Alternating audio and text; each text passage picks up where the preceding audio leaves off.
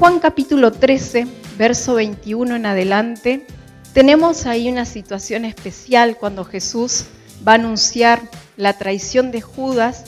Dice acá la palabra que después de que Jesús le lavó los pies a sus discípulos, dice, alguien me va a entregar. Y estaba un poco más lejos el discípulo Pedro, que era más efusivo, más temperamental, y le hace señal que estaba cerquita de Jesús. Pregúntale a ver que quién es. El que me va a entregar es el que va a mojar el pan. Pero miren que dice acá que después Jesús le dice lo que vas a hacer, hazlo pronto, pero ninguno de los que estaban a la mesa entendió por qué le dijo esto. Y algunos incluso pensaban, tiene que ir a comprar pan para una fiesta, tiene que ir a darle algo a los pobres. El único que sabía quién era el traidor, quién era.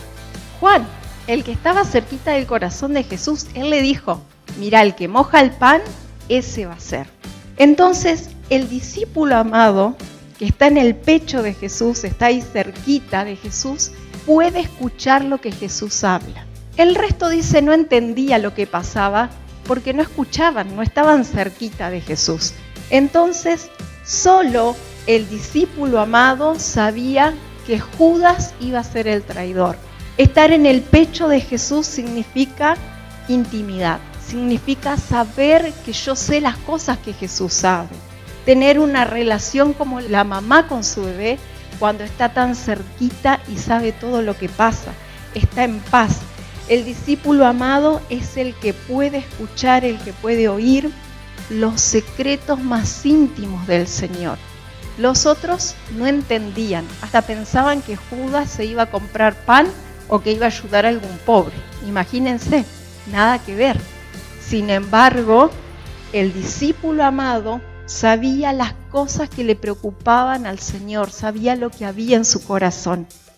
Entonces, ser un discípulo amado no es solamente el que tiene la capacidad de estar ahí cerquita de Jesús, de estar al lado de su corazón, sino que es aquel que tiene la capacidad también de decir, yo voy a correr el riesgo, voy a correr el riesgo de estar a los pies de la cruz.